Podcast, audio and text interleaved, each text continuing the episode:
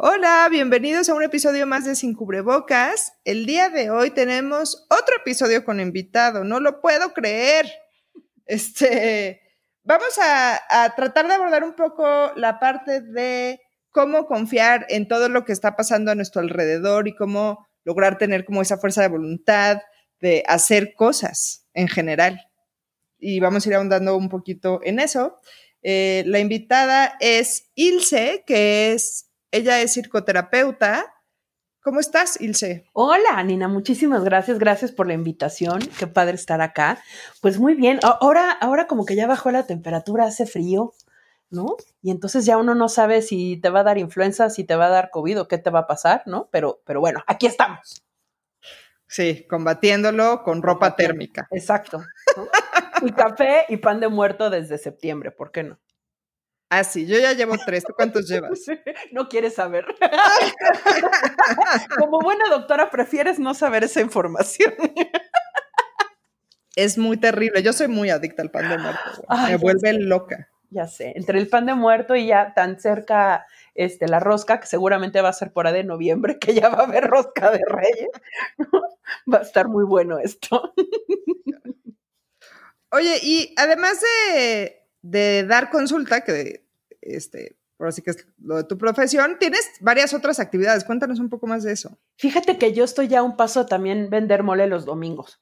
Este, bueno, pues sí, soy psicóloga, me he especializado en temas relacionados, eh, obviamente, a la psicología clínica, pero sobre todo a la atención de eh, personas víctimas de violencia.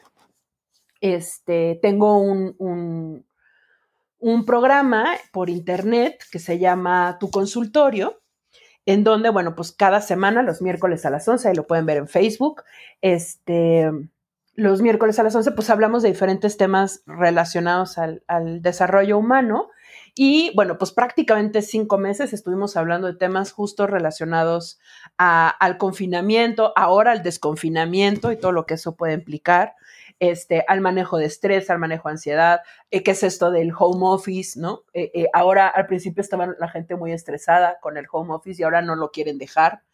Y entonces, bueno, pues todo lo que ha sucedido en estos meses ha, servido ahí el, el, programa y ya ahora estamos en una nueva etapa en donde ya un poco más cercanas a recobrar la vida, no como la conocíamos, ¿no? Pero sí enfrentarnos a esta nueva manera de enfrentarnos a la vida y entonces eh, pues hemos ido cambiando ya un poco los temas, pero bueno, vamos hablando de todo, eh, desde machismos, muchas cosas, ¿no? Y este, eso, y bueno, de vez en cuando todavía le hago un poco al, stand-up comedy, ahorita es muy complicado, definitivamente. Este, y ya, y eso te digo, y, y bueno, pues también ya estoy en ciernes de titularme como abogada, que es, sí, eso tal vez tú no lo sabías, pero ya estoy cada vez más cerca. Este, sí, sí. Y, bueno, pues por ahí, ¿no? Sigo tomando cursillos y cosas y el chiste es siempre estar innovando en estos temas de, de, la atención a personas que tienen pues diferentes circunstancias de vida, ¿no? Desde enfoques mucho más integrales. Eso. Está increíble. A mí me encanta. Yo te admiro profundamente, Ilse. Este, me encanta todo lo que haces. Es mutuo, es mutuo. Muchas gracias. Em, y, también, y también tienes este rollo de perspectiva de género, que no lo... Digo, hablaste de violencia y sabemos que en este país, este, violencia... Eh, no quiero decir que es igual a, mujeres, pero este... Eh, pero bueno, hay, un fuerte predominio de, violencia hacia la mujer. Sí. Eh, sí, fíjate que me he ido especializando en temas relacionados a género, desde la atención a víctimas de violencia de género, Em, eh, maltrato infantil, atención a hombres generadores de violencia. Este, y de alguna manera creo que, eh, y, de ahí que creo que tomé la decisión de estudiar también derecho, como tener la esfera completa, ¿no? Y, el hacer un acompañamiento mucho más cercano e integral e informado a una, a una posible víctima de violencia. Em, y justo también, pues en todo el tema de capacitar a, instituciones públicas y privadas en estos temas desde qué es la perspectiva de género, cómo es que la tenemos que llevar a lo cotidiano en espacios laborales, cómo prevenir el acoso y el hostigamiento sexual en lo laboral, cómo implementar el lenguaje este, incluyente y no sexista sin irnos a los extremos y no, no este, ¿cómo se dice? No infartar a los de la RAE, ¿no? Pero sí hacer algo al respecto. Y entonces, bueno, pues sí he estado muy metida en estos temas que me apasionan, que ya son parte de mi vida y que no hay manera que, que no los vea en lo cotidiano, ¿no? En las redes de comunicación, perdón, en las redes sociales, en los medios de comunicación, todo el tiempo el género ya me bota, en todos lados lo, lo veo y veo lo complicado que es lograr y buscar la, la equidad y la igualdad. Y bueno, pues de ahí que me apasiona estarla tratando de, de fomentar en todo momento. Me encanta. Sí. se nota, no, se nota. Yo, yo, yo lo aprecio mucho, te he aprendido mucho, te veo cuando, este, digo, cuando puedo, porque a veces pues, los horarios no me dan, pero este, ahí te escucho cuando puedo. Me, de, verdad, de verdad, este, me parece que haces un trabajo fantástico y, pues bueno, que todos los que escuchen esto sepan que, de verdad, no puedo traer a alguien más, eh, con una visión como más panorámica que tú. O sea, y eso, y eso es de las cosas que más me gustan de ti, porque eso, o sea, tú lo ves pues eso, como desde muy lejos, no, sé exactamente cómo explicarlo. Este, y eso creo que es un, gran talento que tienes y por lo que creo que eres perfecta para, para hablar de lo que quiero hablar hoy. Eso, pues démosle. Muchas sí, gracias, ya vamos. Qué linda. Este, pues bueno, un poco, primero te quería preguntar tu percepción como justo de esto, o sea, a ver, ya llevamos aquí seis meses, ah, ¿no? Ah, este, ahora sí que ha pasado de todo. Creo que, eh, bueno, yo ahorita te compartí antes de que empezáramos a grabar que en el ámbito médico mi percepción es que, pues bueno, ya nos adaptamos.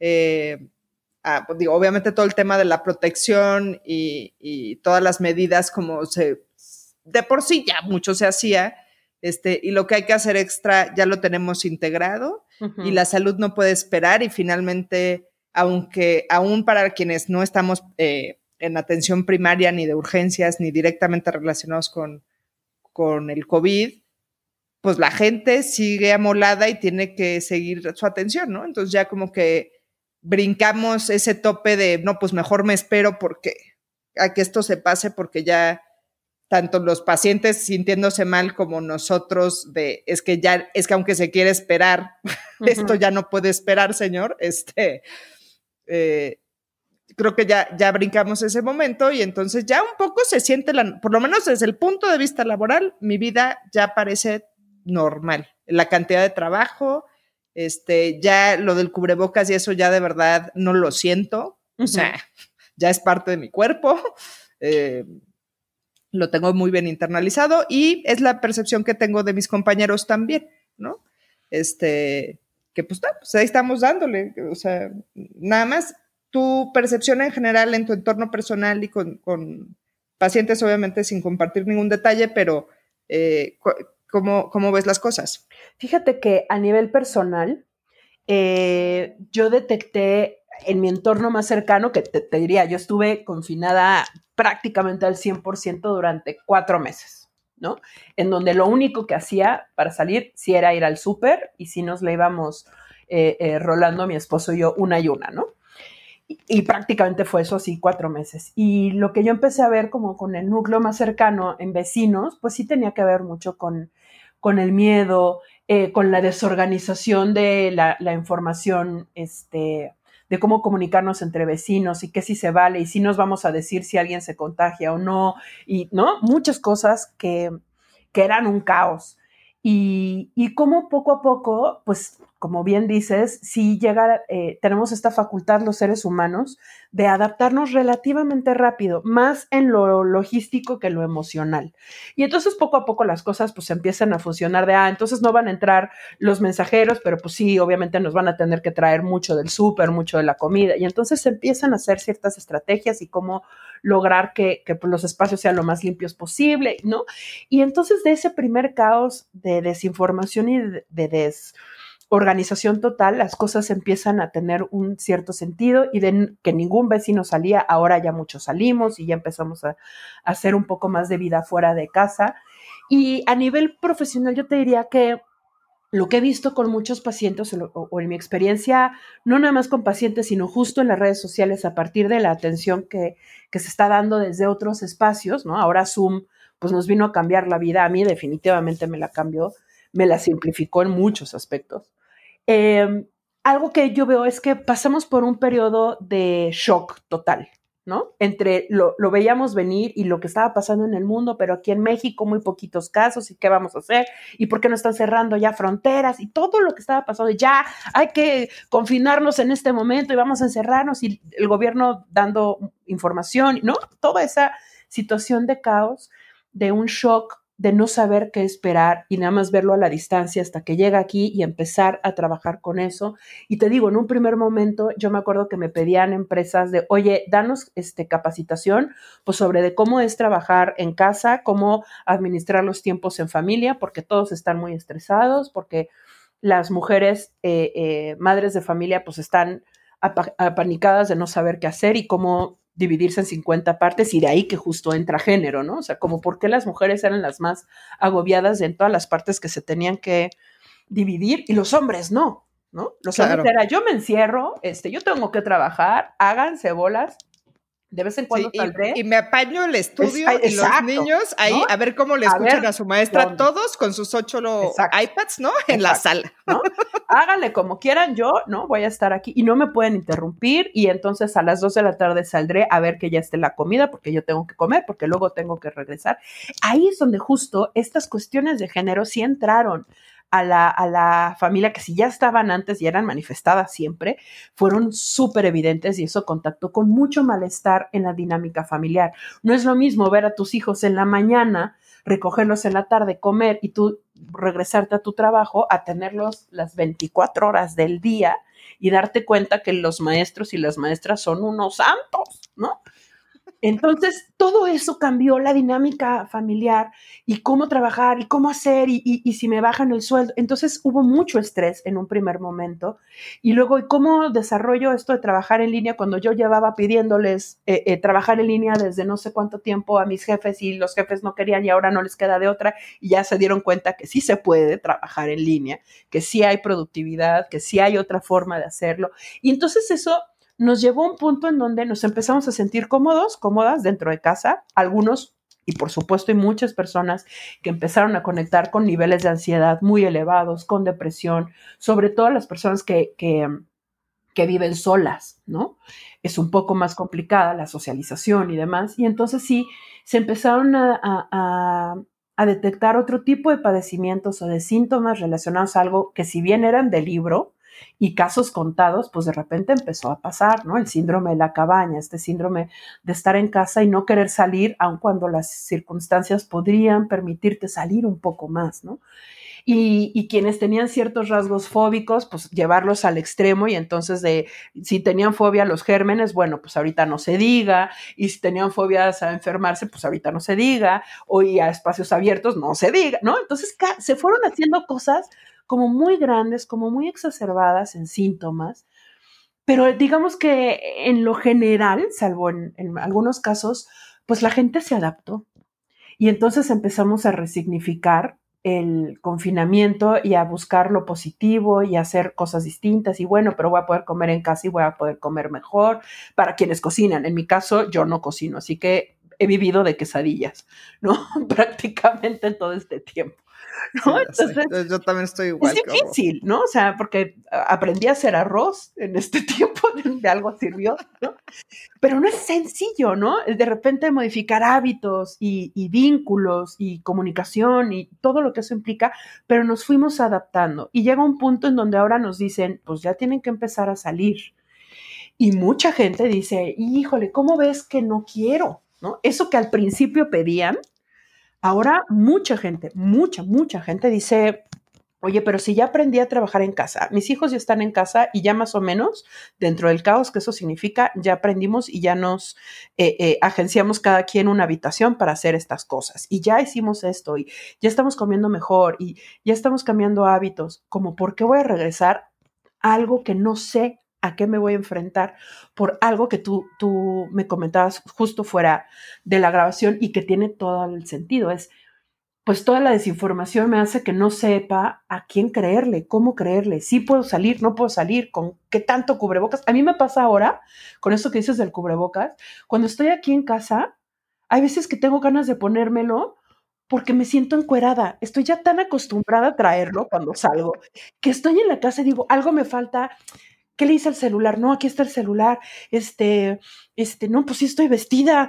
Tengo, ¿qué, me, ¿Qué me falta? Y es el, el, cubrebocas que ya me acostumbré, justo ya lo integré a mi vida. Y luego, luego me doy cuenta si se me olvidó en las escaleras y estoy de, no, no, me tengo que regresar. Ya es algo que ya lo traemos, ¿no? Y nos adaptamos a ese nivel en donde lo integramos y salimos al mundo así. Pero, pero hay, hay gente que le cuesta más trabajo. Hay gente que no le es sencillo eh, voltear a la ventana y decir, está bien, ya quiero salir, no es tan fácil, justo porque nos llega un bombardeo de información y nos llega un bombardeo de mala información en redes sociales, por todos lados, que no sabemos ni qué creer ni a dónde acercarnos, ¿no?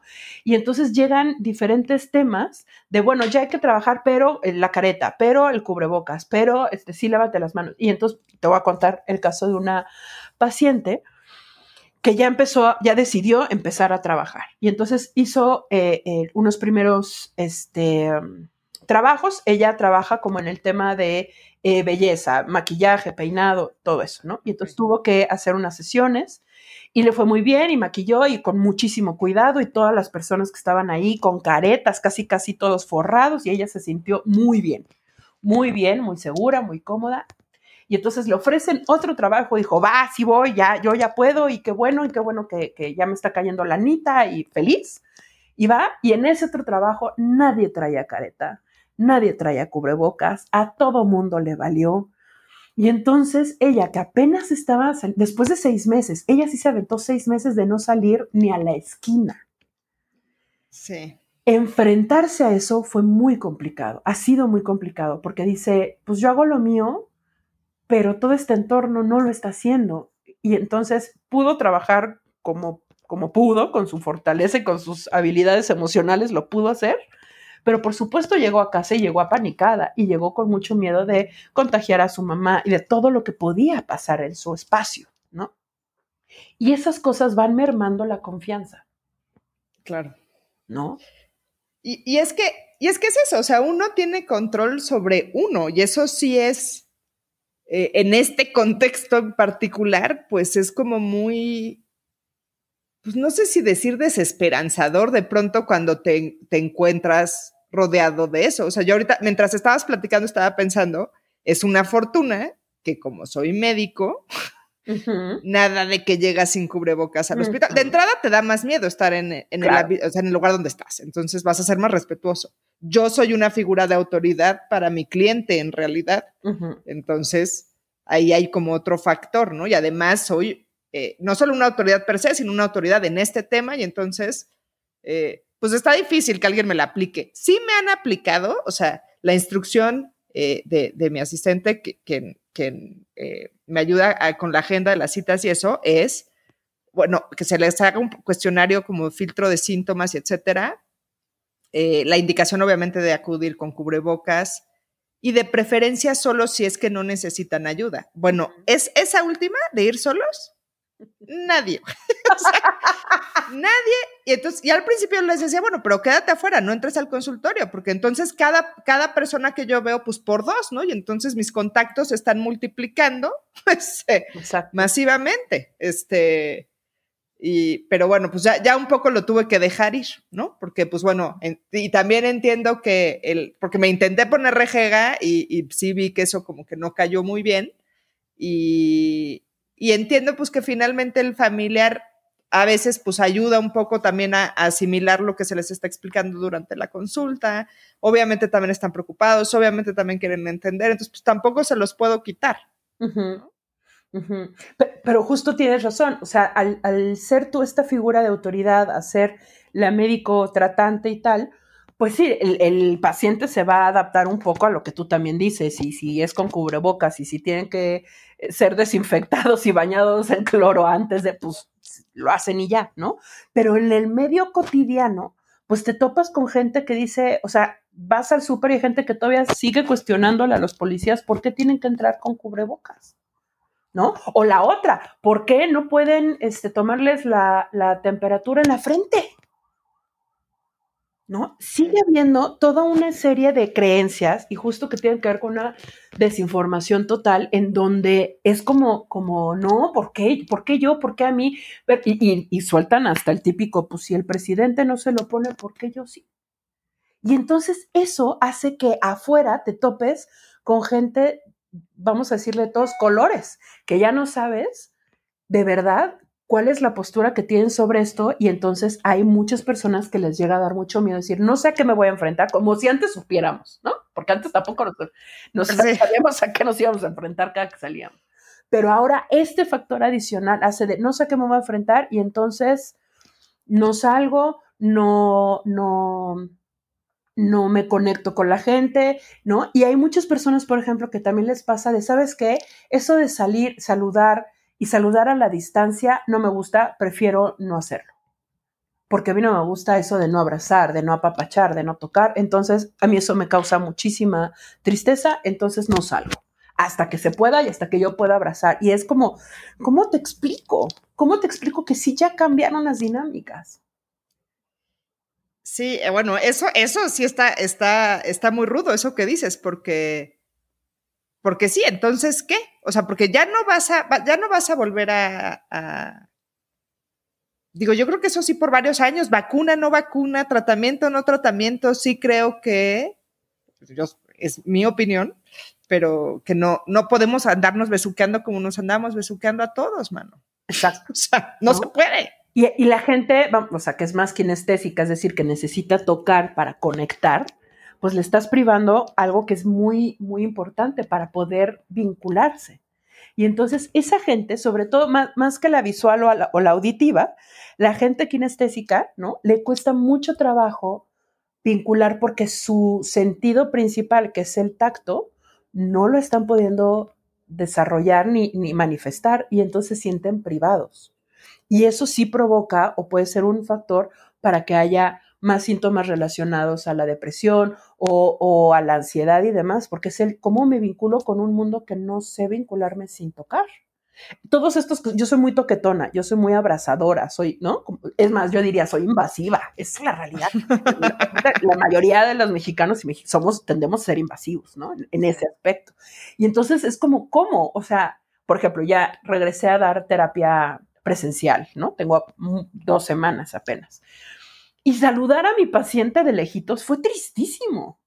La verdad, para mí fue así como... O sea, o sea, tú eres de estas personas que estás diciendo, tú le estás sufriendo. Sí, o sea, sí y no, porque estoy encontrando también el lado rico de decir, ah, mira, sí puedo sobrevivir sin que me toquen ni tocar y no pasa nada, ¿no? O sea, estoy también como, pero por ejemplo a mis pacientes, que estaba yo completamente este, acostumbrada a saludarles y abrazarles para darles la bienvenida a la sesión por el tipo de relación que tenemos, que es como muy cálida, como muy cercana, si es, híjole, ¿no? Como, ay, hola de lejitos, uy, ¿no? Y, y, verles llorar, por ejemplo, y que no haya aunque sea un toque de mano, de aquí estoy, híjole, ¿no? Es complicado, sí es difícil, ¿no? Y, y bueno, pues esa es la realidad y nos tenemos que adaptar. El asunto es que hay personas que se adaptan más rápido que otras.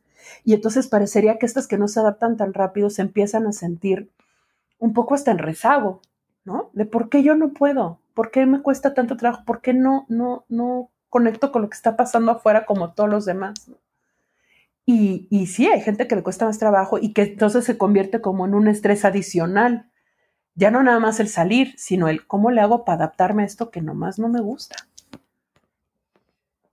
Sí, y, y, tú, o sea, ¿qué pensarías que puede ser una de las cosas que, genera tanta resistencia? O sea,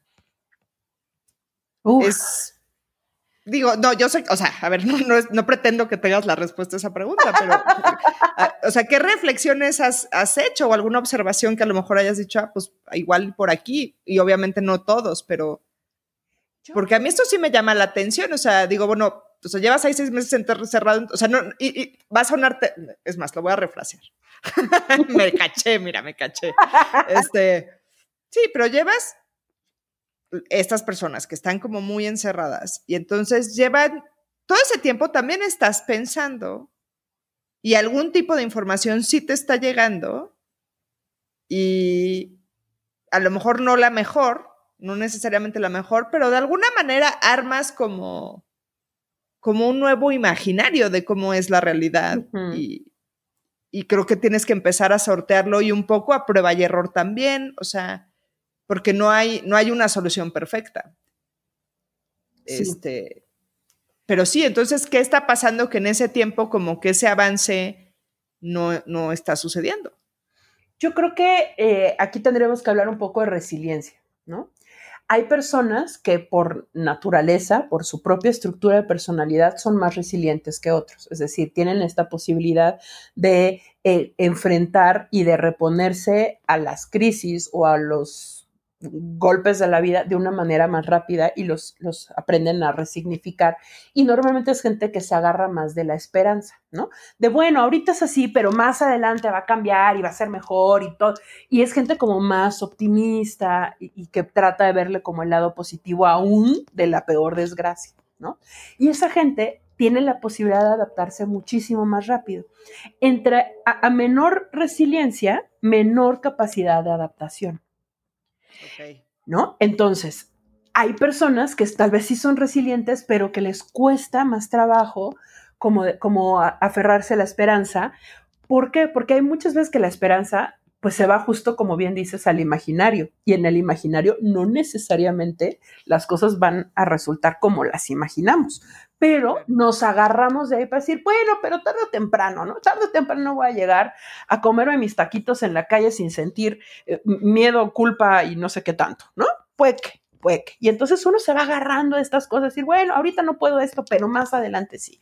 Bueno, pero, por ejemplo, mi esposo tiene, diabetes, tiene hipertensión, y entonces él ya muere por regresar al gimnasio porque le encanta hacer box, y los del box ya le dijeron de, híjole, ¿cómo te explico que pronto no puedes regresar aquí? ¿No? Y entonces casi, casi solo van a, a recibir a los que están sanitos, ¿no? Gente con, poca probabilidad. Y entonces el, pobre se siente discriminado y entonces pues hace aquí en la casa su sombra y ahí trata de hacer sus ejercicios. Esas cosas, pues él dice, bueno, pues ya tarde o temprano me van a dejar ir y voy a poder volver a ver a mis cuates, y es porque eso parece más un club social que de box, pero bueno, es otro tema. Este, y ni modo, y pues se adapta y trabaja. Pero hay quienes, por ejemplo, hay un señor ahí en el box que está extremadamente triste porque no puede ir, porque es un señor adulto mayor, no puede ir y entonces está conectando con la depresión. Y uno ahí que hace, dices, híjole, no te vas a adaptar, te está, te está llevando la fregada. Lo más adecuado sería que pudiera ir en un horario tal vez de muy poca gente, ¿no? Para conectar con esto que le gusta, pero no pueden ponerse en riesgo los demás, ¿sabes? Es, y entonces a esta persona le cuesta más trabajo la adaptación y entonces hay que trabajar más con él. Eso sí tiene que ver con la estructura de personalidad. Yo lo que te diría es, en la medida que, que tú desarrolles, y eso es algo que se puede desarrollar, eso es algo que se puede ejercitar, la resiliencia, ¿no? El, el, conectar con pensamientos, yo diría, no optimistas. Hay un concepto en psicología positiva que se llama optimalismo. No es pensar en el optimismo desde, ay, todo va a estar bien y no ver las cosas que de verdad pueden llegar a suceder, sino a pensar de manera óptima. ¿no? que sea como más, ajá, que sea como más práctica en donde, ¿qué puedo sacar de positivo de esto, aún sabiendo que esto no es el mejor escenario posible? ¿Qué sí puedo hacer dentro de todo lo que me dicen que no puedo hacer? Ah, pues sí puedo hacer esto, puedo comer mejor, puedo hacer tal, puedo tal vez salirme a caminar un ratito bien tapado y demás, ¿no? Y entonces empiezan a crear estas nuevas estrategias. En la medida que uno piensa de manera óptima, va a ser mucho más fácil empezar a buscar la manera de adaptarse a esta nueva, pues es que me choca decir nueva realidad, ¿sabes?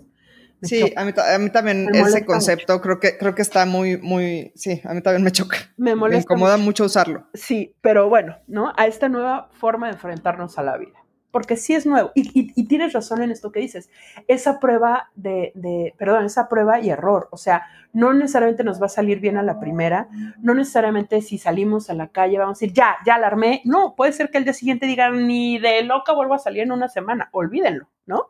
Y se vale también ir jugando con tus tiempos, con tu eh, eh, tolerancia a lo que está sucediendo y empezar a descubrirte en una socialización distinta, en una manera de enfrentar el trabajo distinta, de crianza distinta. O sea, son muchos aspectos que no tendríamos por qué ya tener todas las respuestas listas. Sí, pero me, gusta esto de, que dices de la resiliencia, porque eso creo que es algo, algo que podemos aterrizar muy bien a cómo hacerle para eso, para, para confiar y salir. Y entonces es poco a poquito, ¿no? Este, ahora sí que nada más para ponerlo como muy este, coloquialmente, verle un poco el lado amable a las cosas. y, esas son como a lo mejor instrucciones un poco más prácticas de cómo empezar para la gente que no ha podido empezar. Sí, yo te diría que, que, cosas prácticas es empieza con metas pequeñas. Si te ha costado mucho trabajo salir de casa, ¿no? Entonces tal vez no salgas de casa, abre las ventanas y quédate un rato viendo hacia afuera. ¿Qué pasa afuera? ¿Cómo es afuera? ¿No? ¿Cómo eso que tú tenías de idea de verdad está sucediendo cuando te asomas a ver la calle y quiénes están saliendo, cómo están saliendo? Y luego, tal vez si vives en un edificio, pues bajarte las, las escaleras y estar abajo un rato y empezar a hacerlo de manera progresiva. El asunto es que hay todo un sistema social que, justo también ahí entra género, ¿no? Que nos dice, ya tienes que ser el fregón, el dominante, macho o hembra alfa, ya tienes que tener todas las respuestas y ya tienes que hacer las cosas porque, ¿cómo, cómo ves esto del darwinismo, ¿no? De, el que no se adapta se muere. Híjole, sí, pero no todos nos adaptamos en la misma forma ni en el mismo tiempo. Y entonces no tienes que obligarte a hacer algo que todavía te cuesta trabajo y lo puedes ir haciendo en metas mucho más cortitas. Y entonces tal vez salir a la esquina y quedarte 10 minutos en la esquina y ver qué pasa y ver cómo te sientes. ¿Y qué pasa cuando tienes que interactuar con un, vecino, no? O, por ejemplo, hace poco me pasó en el Oxxo, estoy en el Oxxo este, formada, y entra un cuate como de una manera muy abrupta, sin cubrebocas, y se, se yo ya estaba a punto de pagar, y se acerca a la caja y pues lo tenía, igual te digo, invasivo, ¿no? Entonces está pegado a mí hablando con el cajero porque algo se le olvidó, algo pasó. El chiste es que en otro momento, conociéndome, le hubiera gritado de, uno, ponte el cubrebocas, ¿no? Y dos, pues vete para atrás y lo arreglas con calmita. Y lo único que hice fue darme tres, cuatro pasos a un lado, decir, acaba tú, porque se nota que estás en una crisis, acaba de hacer lo que tienes que hacer, yo me cuido. No voy a pedirte a ti que me cuides porque si no te cuidas tú, no, no me vas a cuidar a mí. Pero yo sí me puedo cuidar.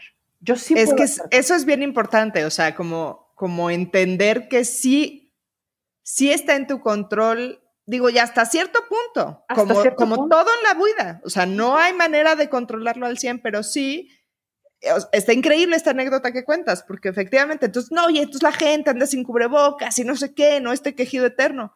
Pues sí, brother, pero pues tú no tienes que ir ahí este, pegadito a ellos. Y entonces es eso, yo eso, yo un poco me doy, la, o sea, me volteo de espalda, ¿no? Cuando voy, o me cruzo, ¿no? Cuando es, o sea, esas cosas, o sea, sí tengo el poder yo de, de, de, la distancia de la gente. O sea, el uso del cubrebocas, pues no, y ponerme ahí a discutir y que en un momento eso se escale una situación ya no, o sea, bueno, violenta o de menos desagradable, este, pues a lo mejor no, pero, pero sí puedo controlar la distancia. Eso sí está en mi control. Exacto, ¿no? E, ese es el asunto. Empezar a, a entender, porque eso pasaba antes, desde toda la vida, sabemos que no todas las cosas están en nuestro control, ni todos se lo tenemos que achacar al control de los demás. Hay un, un punto en donde es nuestra responsabilidad. El autocuidado es nuestra responsabilidad. El tener siempre como lavarnos las manos, el tener el gel, el tener el cubrebocas, la careta si es necesario, lo que sea, eso sí es mío. Si el otro lo usa o no, ese es suyo. Y sí es una falta de respeto, por supuesto, para, para el entorno y obviamente a su vida, pero ese es su tema, ¿no? Yo sí que puedo hacer, pues buscar el, el, moverme, este, si veo gente que viene caminando en otra, pues me voy a cambiar de acera o me voy a pegar tantito a que pasen, ¿no? Y no se trata de convertirse en, en una especie de estratega cotidiano, ¿no? Por la vida, pero sí vas teniendo que modificar ese tipo de conductas. Y, y, esas cosas sí están en tu control. Y creo que cuando uno conecta con qué sí está en mi control, es mucho más sencillo enfrentarse al caos de lo que no está en tu control. Así solo te das cuenta de todo lo que no puedes controlar. Y enfocarte a lo tuyo, a lo que sí puedes, cómo sí puedes, cómo sí puedes hablar con tu jefe y decirle, yo sé que tú quieres que aquí yo venga a diario, pero todavía no puedo, pero te prometo que tres veces a la semana sí y voy a rendir al 100 y no vas a tener ni una sola queja. Y entonces ya te acercaste. Puede que el jefe te diga que sí, puede que el jefe te diga que no, pero tú ya hiciste lo que estaba en tus manos para tratar de negociar ese tipo de circunstancias. Pero no quedarte callado y, y, y, y sí creo como quejarte un poco de por qué el universo, la vida, los murciélagos chinos y me llevó a este punto pues eso ya fue. El chiste es cómo lo resuelvo en el día a día, en lo más cercano, te digo, y con metas cortas. No, no yéndonos al ya, eh, o sea, en dos meses ya voy a estar en Cancún, este, haciendo, no, cercano, pequeño. ¿Qué sí tengo aquí cerca? ¿Cómo sí puedo disfrutar mi día, mi, mi, el día cuando está soleado, ahora que es un poco más complicado que esté soleado, ¿no? Que esté soleado. Bueno, ¿cómo sí puedo disfrutar el solecito 10 minutos? porque eso me va a ayudar y va a ayudar a mi ánimo y me va a ayudar físicamente, que sí puedo hacer, cómo sí lo puedo buscar. Y esas cosas pequeñitas, y creo que la suma de esos pequeños esfuerzos sí logran que sea un poco más soportable la incertidumbre del afuera. Cierto. Eh, pasando, bueno, creo que aquí ya cubrimos un poco como el, el afuera, digamos, general, ¿no? El salir a la vía pública, básicamente, eh, el aspecto un poquito del trabajo, eh, obviamente en casa. Y ahora, una cosa que yo creo que eso es un, no es un tope, es un muro de Trump. es la vida social, la vida social en general Digo, obviamente no estoy hablando de hacer este fiestonones locos. No, no, no. Pero yo estoy encontrando una resistencia masiva a ver gente y estoy en esta posición como súper incómoda porque yo ya lo quiero hacer, yo ya me siento súper lista, pero no quiero andar empujando, ¿no? Este, obviamente no quiero ver más de cierto número de gente. Eh, estoy, lo que estoy intentando es hacer cosas uno a uno en lugares abiertos y entonces son paseos en el parque, este, Exacto, Sí. Eh, obviamente sentarnos a tomar algo en, un, en una terraza, en fin. Y ya, sobre todo en septiembre, ya sentí un poquito que se aflojaron algunas personas y, y, se permitió, pues, o sea, simplemente hablar y, y, agendarlo, ¿no? Y bueno, finalmente lograrlo hacer. Eh, pero eso, eso también, eh, no sé también tú cómo lo has visto, y ahí cómo abordarlo y cómo sentirse uno seguro de ir con alguien, porque está este rollo de, pues voy porque sé que es gente que se cuida, que yo sí me quedo así como de, güey, pues tengo que ir y aventarme al vacío, porque... Es una apuesta. ¿No? Sí. Sí lo es. Y tiene que ser una, o sea, y, y, y, por eso me interesaba el tema de confianza, porque sí es, es eso, es confianza al 100% y no hay más, o sea, no tienes ninguna seguridad, porque incluso si se están cuidando, incluso si, o sea, son tantos factores. Sí, sí, yo, mira, es que nos cambió, en ese aspecto nos cambió la vida durísimo, de cómo era el ligue antes, cómo va a tener que ser ahora, ¿no? O sea, algo tan simple como conocer a alguien y antes decías, híjole, pues sí con condón y ahora va a ser con condón y con cubrebocas y con, o sea, todo, todo nos cambió, todos los escenarios nos han cambiado y entonces tenemos que ir buscando qué de los escenarios nos hace sentir más cómodas y cómodos, ¿no? Hay quien dice, yo todavía no, hay quien dice, bueno, pero que vengan a mi casa porque entonces yo puedo ver cómo les voy a pasar el Lysol por todo el cuerpo y les voy a dar eje porque yo lo puedo controlar. Hay quienes dicen, bueno, vámonos a un restaurante que esté abierto, a una terracita y tal. Hay un poco de todo. El chiste es ir detectando con qué te sientes cómodo tú, qué te, qué te inspira confianza a ti. Y entonces ir creando tus propias estrategias. Te voy a contar algo que me acaba de, pasar. Eh, vi a mis mejores amigos, somos tres parejas, ¿no? Vi a mis mejores amigos y vinieron aquí a la casa y estuvo muy bien y estuvo muy tranquilo y teníamos, pues sí, como prácticamente lo que iba del año sin vernos, y estuvo muy bien, y, cenamos a gusto, y estuvo muy bonito. Unos de ellos después de esa vez que nos vimos se fueron de viaje, regresan de... Bueno, el chiste es que ahorita una de la pareja está contagiada. Ok. Eh, nosotros tenemos pues, más de un mes que los vimos y entonces todo bien, ¿no? ellos tienen muy poco tiempo que se contagiaron afortunadamente también, este, sin mayor complicación, ¿no? Súper confinados ahorita y demás. Pero justo hace rato me escribe mi amigo y me dice, oye, ya mañana acabo mi ciclo de antibióticos, no sé qué, y de todas las medicinas, así que ya pronto nos vamos a ver. Y yo, mi vida. mi vida le dije, no te veo en un rato. Y él, oye, pero me estás discriminando. Sí, ¿no? ¿Por qué? Porque a mí eso, a mí, Ilse, independientemente de la información que tenga o no, no me siento con confianza. Y se vale decirlo. Y hablarlo, ¿no? Y que el otro diga, oye, pero sí ya podemos, sí, seguro ya podemos, qué bueno, ya nos veremos. ¿no? Y ya, y no verlo y estar yo del, no, seguro, seguro sí, ¿no? Y si, si tiene el bicho, y si no, entonces ni voy a disfrutar verlo, voy a estar yo pensando en 50 cosas, ¿no? Que ni siquiera voy a poder estar 100% ahí presente, viviendo mi, mis pocos eh, eh, vínculos cercanos, eh, presenciales, porque voy a estar yo pensando en otra cosa. Para el chiste, si me voy a animar a ver a alguien, es porque voy a estar ahí. Como dices, es una apuesta. Le estoy apostando y te tengo la confianza y yo sé que te cuidas hasta donde tú dices que te cuidas y tú confías en que yo me cuido hasta donde yo te digo que me cuido y hasta ahí. Y hay mil factores y puede pasar de muchas maneras que nos contagiamos y que no fue ni tu culpa ni la mía. Pero, pero hay que saber cómo, cómo ir llevando, pero eso es súper personal. Cada quien tiene que ir encontrando qué le inspira confianza, por un lado, y la otra, que necesita para tener cada vez más confianza a salir y empezar a retomar la vida social con las precauciones que se necesitan a partir de lo que le resuena a esa persona. Porque es algo subjetivo. O sea, la cosa es que sí.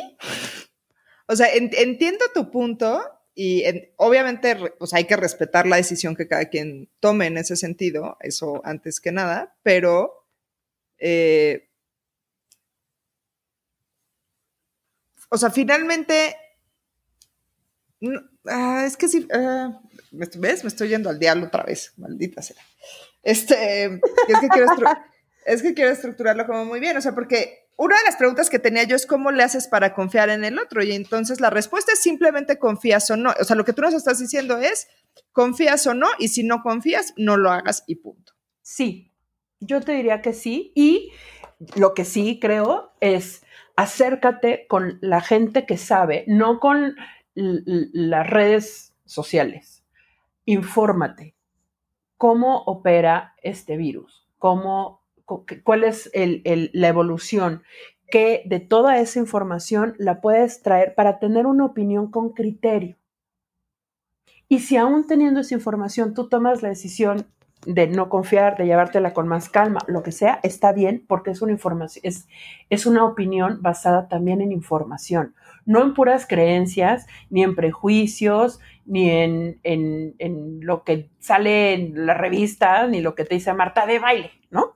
Sino tal cual lo que de alguna manera te da la certidumbre de que esta es información confiable, esta es una información basada en, en, lo que dice la ciencia en este momento y a partir de eso yo tomo mi decisión. Pero que sea una decisión informada. Por supuesto. Este, sí, no, bueno, eso, eso viene importante y, efectivamente verificar las, las fuentes de información. Básicamente, entonces, si está en redes sociales y no dice al pie una fuente, no es creíble. ¿Qué fuente?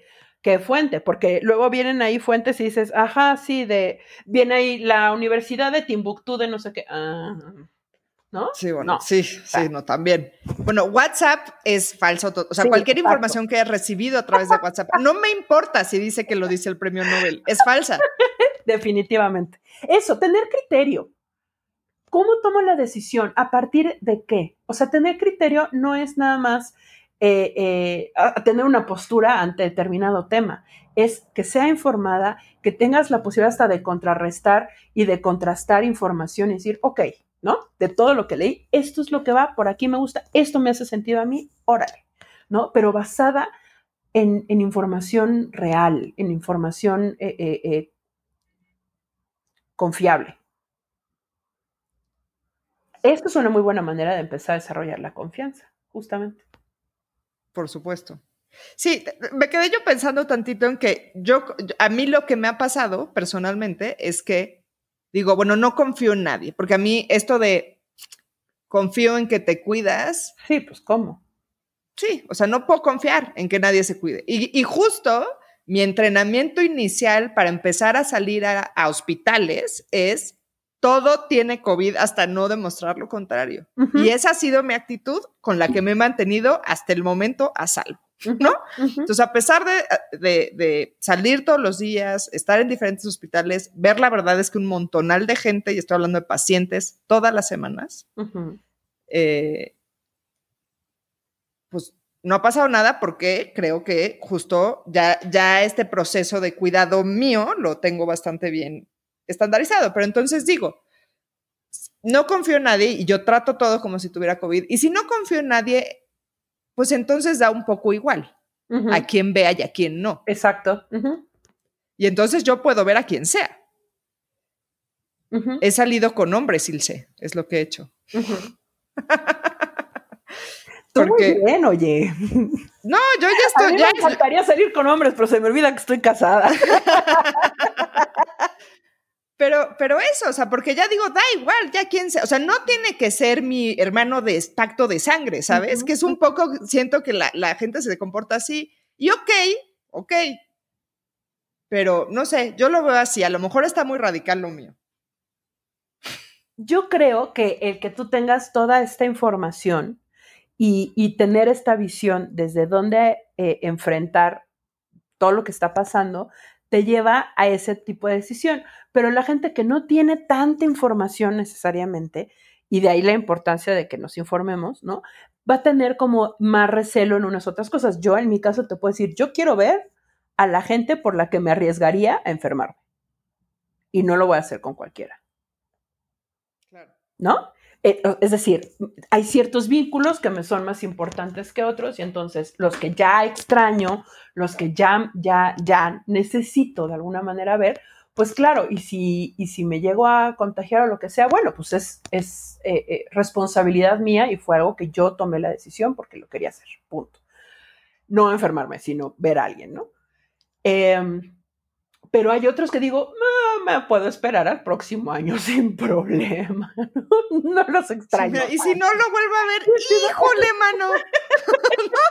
Fíjate que siempre tendremos un. y con eso estoy bien. Eso también me di cuenta. O sea, esas es de las cosas que yo me di cuenta. Dije, mira, uno piensa que tiene más necesidad de las amistades que de las verdaderas amistades hasta que pasa esto. Y dices, ah, mira. O sea, hay, hay muy pocas personas con las que de verdad quiero ver. Esa es la neta. Y la, las verdad, las demás, pues si las veo, qué bueno, y si no, me puedo esperar el próximo año, sin problema. Ok, bien. Y entonces ese es el punto. Necesita uno eh, hacerse ese tipo de cuestionamiento, decir, para mí, ¿cómo es? ¿Cuáles son mis vínculos importantes? ¿Quiénes son las personas con las que si tienen una situación, ya sea médica o lo que sea, voy a ir y voy a ayudar? Este, ¿A quiénes no? Con quién me siento más cómoda para echarme un café y con quién prefiero que estemos cada quien en una esquina y así nos vamos a. O sea, es ir haciendo este cuestionamiento interno muy personal, 100% subjetivo, de cómo quiero enfrentar esto, pero no para sentirme prisionera, ¿no? Prisionero de mi entorno, sino hacerlo mío y a partir de mis decisiones hacerme responsable, pero hacer lo que tengo que hacer y no sentirme esclava de todo esto en donde no puedo hacer nada y no me puedo mover y no puedo ver a nadie. No, sí puedes. ¿Cómo lo quieres hacer? Claro. ¿No? Y no, no irte. Creo que el pánico sirve en un primer momento y después ya nos estorba. Y creo que ahorita ya nos está estorbando. De acuerdo, muy de acuerdo. Ahora, retomando esto de la información, de cómo confiar en la información, digamos que, o sea, sí está toda esta horda de fake news atacándonos constantemente, pero digamos que eh, ya más o menos, y eso neta, búsquense eh, cualquier, hay tutoriales en YouTube al por mayor de cómo detectar fake, news. Son videitos de cinco minutos. O sea, si creen que no están como muy seguros de, cómo se hace, es muy fácil, es muy fácil aprenderlo. Eh, ahí hay un montón de opciones. No tengo aquí alguno en particular que recomendarles, pero yo he visto un montón porque así entrené a mis papás. Este, em, y ya, ya, ya aprendieron un poquito cómo, como no caer en cualquier cosa que me mandaban antes. Este, básicamente desaturaron mi WhatsApp. eh, sí, no, qué horror. Eh, pero entonces digamos que sí, ya, o sea, yo ya aprendí, yo no caigo tan fácil en, fake news, pero otra cosa que yo estaba pensando, notando mucho es que hay una desconfianza muy grande, y eso tiene también muchas razones de ser, en la información que sí es real, o sea, desde las autoridades, hasta el comunicado de AstraZeneca, hasta, me explico, o sea, desde, eh, desde, desde varios lugares, eh, es, híjole, y sí será, y, y, esto está sospechoso, y, son, o sea, digamos que el texto es fidedigno, pero hay desconfianza a la información real, a la información científica, este, y eso también es algo que a mí me tiene en particular muy preocupada. Claro, yo creo que eh, estamos viviendo en un momento social a nivel mundial de desconfianza, ¿no? En donde sí se apoderaron un poco de los medios de comunicación y de todo nuestro entorno estas ideas, como bien decían en los 80s, 90s, sospechosistas, ¿no? En donde todo podría ser una este, eh, eh, conspiración, en donde todo, hay alguien más, hay un grupo de personas que quieren controlarnos y por eso el COVID, ¿no? Todas esas cosas que se nos hacen muy, muy, nos pueden ser hasta ridículas. Hay mucha gente que sí las cree y que se empiezan a infiltrar en los medios de comunicación confiables. Y yo lo que siempre eh, cuando veo algo y que digo, híjole, esto es muy alarmante, esto es muy alarmista, aunque sea del noticiero más reconocido, esto es muy alarmista siempre me pregunto, ¿por qué quiere la gente, estas personas, que yo lo sepa? ¿Por qué está esto? ¿No? Por ejemplo, esto de, hay efectos secundarios de la vacuna, no sé qué. Ajá, muchas vacunas tienen efectos secundarios, pero decir efectos secundarios no es decir se te va a caer el ojo, nomás te está diciendo efectos secundarios, ¿no? No te está diciendo cuáles son. Pero cuando ya te dicen esas dos palabras de efectos secundarios, ya pensaste en lo peor y ya pensaste que se te va a caer la mano a cachitos. Sí, claro, ya sí, todo patatoseado en el hospital. Y entonces la pregunta, o sea, lo que nos tenemos que preguntar es, ¿por qué me lo quieren comunicar? ¿Por qué de toda la información que le llega, por ejemplo, a los noticieros, por qué solo salen X? No salen todas. ¿Por qué esa? ¿Qué me quiere? O sea, ¿qué es lo que hay de fondo? Y entonces cuando nos empezamos a hacer este tipo de preguntas, es más sencillo que lleguemos a X eh, conclusión que no sea la del alarmismo. Me gusta. esa también es una herramienta entonces muy sencilla. ¿Por qué me quieren transmitir esta información? ¿Cuál es el objetivo? ¿No? O sea, por ejemplo, tú ves y, cómo en algún momento a, a López Gatel le daban durísimo. Y bueno, al principio no, y lo tenían el salsa, luego le dan durísimo, y luego no, y luego sí, y, así, ¿por qué? Porque hoy me dicen que lo tengo que odiar y ayer me dijeron que lo tenía que amar. ¿Qué hay de fondo?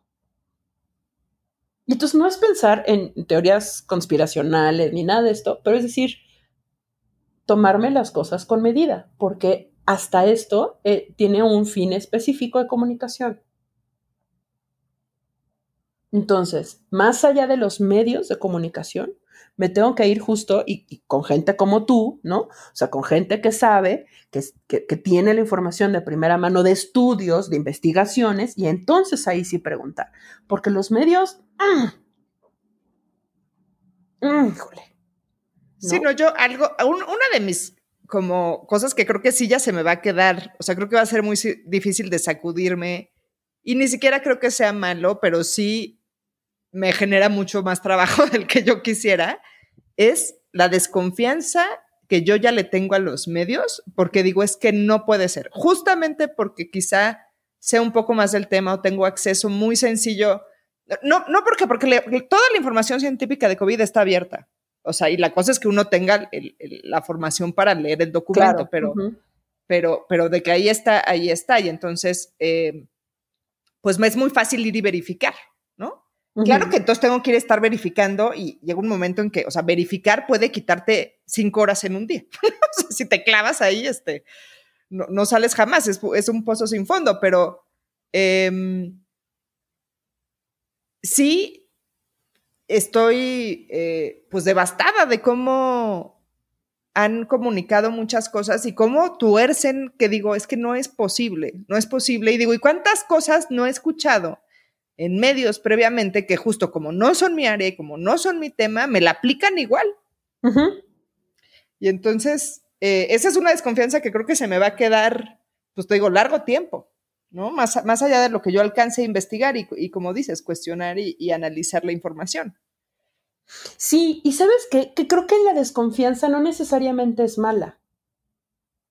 O sea, desconfiar también te lleva a cuestionarte, te lleva a, indagar un poco más, a investigar un poco más. ¿Cuál es el asunto? ¿Cómo puedo hacer que la desconfianza no limite mi calidad de vida? Pero la desconfianza tiene una razón de ser. Y entonces vamos a, quitarle la parte negativa a la desconfianza siempre y cuando no se convierta en algo, ¿no? Y, y, ya se convierte en esta perspicacia de, ah, en el fondo lo que me quieres. Eso ya es paranoia. Exacto. Y, entonces, ¿dónde está esa línea o qué crees que pueda hacer que alguien se vaya hacia allá y no? O sea, ok, pon tú, vamos a ponerme, perdón, pero nada más estamos Ilse y yo, vamos a ponerme a mí de. ¿Qué hago?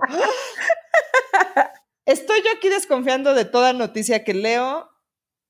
¿Y qué en mí o cómo puedo evitar que no, que no me vaya yo a justo a eso, a no pues es que la industria farmacéutica, que les digo yo, hard, hard, eh, hard conspiracionist, o sea, es como, como la ciencia ficción, hay ciencia ficción que es loca, o sea, que dices, esto no hay manera, pero hay esta otra ciencia, o sea, Black Mirror es el ejemplo. Exactamente. Que dices, esto está en dos años sucediendo, ¿no? Y es ciencia ficción, pero se siente tan cerca y tan real. Y, veo mucho de eso, conspiracionistas que, que, les llamo yo así, de, de ciencia ficción dura que son los que dicen, no, pues es que la industria farmacéutica solo quiere su ganancia y van a, van a hacer un montón de cosas por ello. Y digo, sí, eso estás describiendo la industria farmacéutica, o sea, eso, o sea, eso así es. Pero, ¿cómo de esa primer desconfianza y esa primer búsqueda de una información más confiable evita saltar a no me pongo la vacuna? Uy, qué buena, qué, qué buena pregunta, porque creo que sí la línea es muy delgada, ¿no? Pero cuestionate, nosotros que estamos, eh, eh, digamos que ya tenemos nuestros añitos, pues ya nos tocó que nos vacunaron de todo lo que sea, ¿no? Y estamos bastante bien y bastante funcionales. Entonces, ahí sí, agárrate de la experiencia previa. Es decir, a mí me han vacunado y me ha ido bien. ¿Por qué tendría que ser distinto? O sea, vámonos a lo práctico, ¿sabes? Es que a veces creo que, nos queremos, encontrar como cosas fuera de, nuestra experiencia y todo nos lo dice nuestra experiencia más cercana. Si, si cuando me pusieron la de tétanos me fue bien, si cuando me pusieron X estoy aquí, ¿no? Estoy completa, estoy bien, pues parecería que si voy sumando todas esas experiencias y las experiencias alrededor de mí, de la gente de la misma edad, nos ha ido más o menos igual, pues entonces hay algo que se convierte en una constante, ¿no? Ahora, viene esta, eh, eh, creo que la paranoia es ese momento en donde ya no tienes certeza de nada y, eso causa mucho sufrimiento, definitivamente causa muchísima ansiedad. Y entonces si tú conectas con que ya no hay nada en el mundo que tenga remotamente sentido porque no confías en nada ni en nadie, a un nivel en donde ya no te es funcional y donde te causa eh, dolor o te causa em, daño emocional, pues se te están yendo las cosas de control y es importante que vayas y pidas ayuda, porque algo se te está saliendo de control. Y sabes qué es lo padre? Que con la paranoia en especial es muy fácil que la gente alrededor te diga, ya, es, demasiado. Porque esa normalmente no, es, como más distónica, es más fácil que, no, entremos en sintonía con eh, la concepción de, híjole, creo que ya se me está yendo las cabras al monte. Pero el entorno te lo va a decir el entorno sí te va a decir, oye, es que ya basta, o sea, ya nada, no confías en nada, no confías en, o sea, ya es demasiado, ya es extremo. Entonces ahí, cuando ves que más de cinco personas de la gente que más o menos confías o no desconfías tanto, te lo dicen, pues entonces algo está pasando, ¿no? Y entonces tal vez tu contacto y tu principio de realidad empieza de alguna manera a verse afectado por tu percepción más que porque las cosas de verdad sean como, como tú crees que son, ¿no? Entonces ahí eso es un muy buen punto que puede ayudar. Lo mismo sucede con los trastornos obsesivo-compulsivos. Es muy fácil porque el entorno te lo empieza a decir. Y entonces, por lo menos, cuestiónatelo. Si tanto te lo dicen, pues averígualo y averígualo en un proceso terapéutico, ¿no? Que tanto es, es, es, desconfianza, vamos a decirle, funcional y que tanto ya podríamos estar rayando en un trastorno de personalidad. Y la otra es cómo lo llevo eso a la, a la vacuna. Yo lo que te diría es,